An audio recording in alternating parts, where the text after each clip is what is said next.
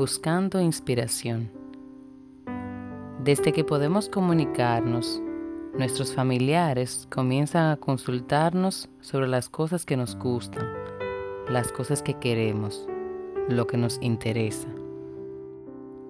En muchas formas, cada vez que conocemos a alguna persona, nos cautiva saber los intereses y gustos de esa persona, saber qué le emociona, qué le inspira.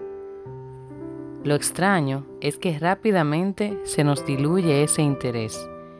Es como si fuéramos directo a lo que importa y ya ni siquiera es relevante.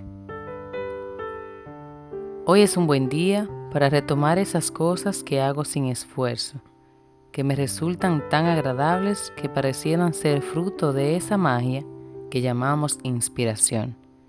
Esa mezcla perfecta de destrezas e intereses en la que parece que todo fluye, que todo nos funciona. No puedo comenzar este día sin preguntarme, ¿me doy mi espacio para desarrollar mis inspiraciones en mi día, semana o año? Y no es una pregunta caprichosa, no se trata solo de una situación feliz. Buscando inspiración, somos capaces de calibrar nuestra brújula espiritual, capaces de establecer contacto con nuestros talentos, capaces de construir.